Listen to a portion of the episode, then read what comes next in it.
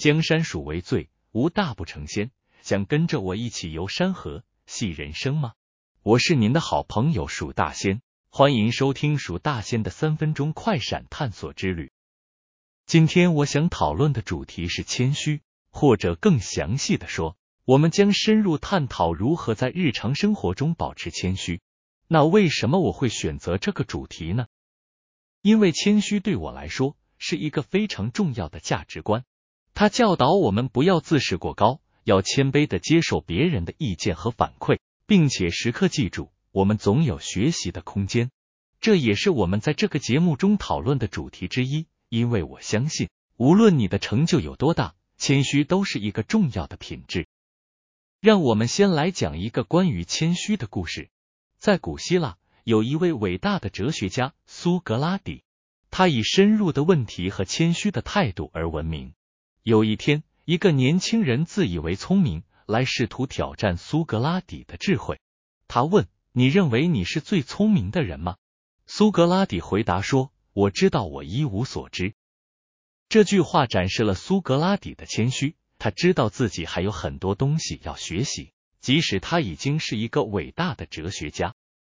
另一个例子是现代的企业巨头华伦巴菲特，他以谦虚和谦逊而闻名。尽管他是世界上最富有的人之一，巴菲特说：“谦虚是成功的一部分，骄傲是失败的一部分。”他的成功证明了谦虚的价值。他时刻保持开放的心态，愿意学习和成长。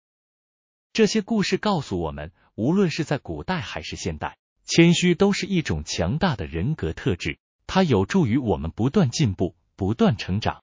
当我们保持谦虚时，我们可以更好的理解世界。更好的与他人相处，并更好的实现我们的目标。现在，让我们来深入探讨一下如何在日常生活中实践谦虚。首先，我想分享一个关于自身经验的故事。大约几年前，我曾经参加过一个主持人培训的课程，在那个课程中，我学到了许多关于主持的技巧，但最重要的一课是谦虚。我学会了倾听观众、听众们的反馈。并且时刻保持开放的态度，愿意不断改进我的节目。这些经验教导我，谦虚不仅仅是一个价值观，还是一种实践，需要我们不断的努力。另外，我们可以在日常生活中从他人的经验中学到谦虚。有一个古老的故事，关于一位中国佛教国师鸠摩罗什，他前往印度学习佛法，在他的旅程中，他遇到了一位印度导师，想要学习他的教义。这位印度导师问他：“你来自哪个国家？你的佛法是否比我们的更好？”没想到鸠摩罗什却谦虚的回答说：“我来自中国，我的佛法并不比你们的更好。”这个故事告诉我们，谦虚可以促进不同文化之间的交流和学习，让我们更好的理解他人。还有一个现代的例子，来自名人比尔盖茨。尽管他是软体界的龙头大哥。但他一直保持着谦虚的态度。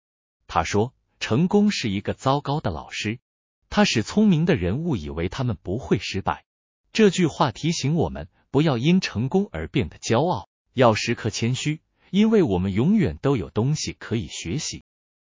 最后，让我们来讨论一个深度的问题：关于如何在日常生活中实践谦虚。我想问问大家，你们是否曾经在某个时刻感到自己变得骄傲？并且忽略了他人的意见。如果是的话，你们又是如何改变自己的呢？请在留言中分享你的经验和想法。江山属为最，无大不成仙。我是蜀大仙，让我们一起保持谦虚，不断学习，一同成长。我们下次再见。